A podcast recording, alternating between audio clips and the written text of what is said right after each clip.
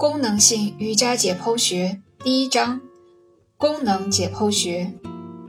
拉伸的含义，在瑜伽中，我们经常用到拉伸或拉长这样的词汇，而在这些词汇的背后，我们真正描述的事情是关节活动度的增加。若以最简化的思考方式，我们可以假设关节活动度是基于肌肉长度的，因此我们要通过拉伸肌肉来增加它。而现实是神经系统刺激结缔组织张力和关节结构的复杂组合，共同产生了关节活动度。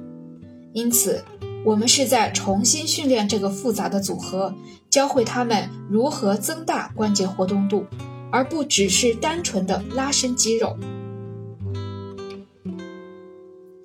根据我的个人经验，拉伸身体组织的最佳时机是组织放松的时候。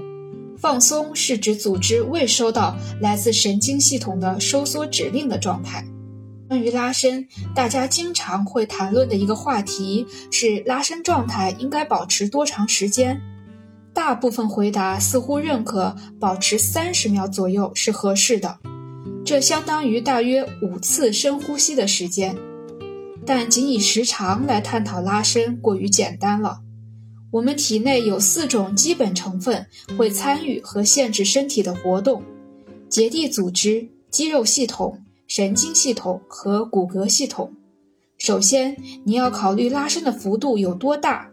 如果你拉伸的幅度不大，那么身体内几乎不会发生任何变化；而如果你的幅度过大，身体的反应又会与你的愿望相违背。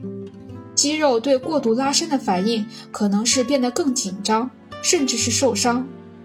此外，保持适度的拉伸频率也很关键。你是每周练习一天，还是每周三天或每周七天？另外，我们不能忘记内聚性经历的影响。总之，每个人的情况都有差异，我们需要探索适合自己的拉伸方式。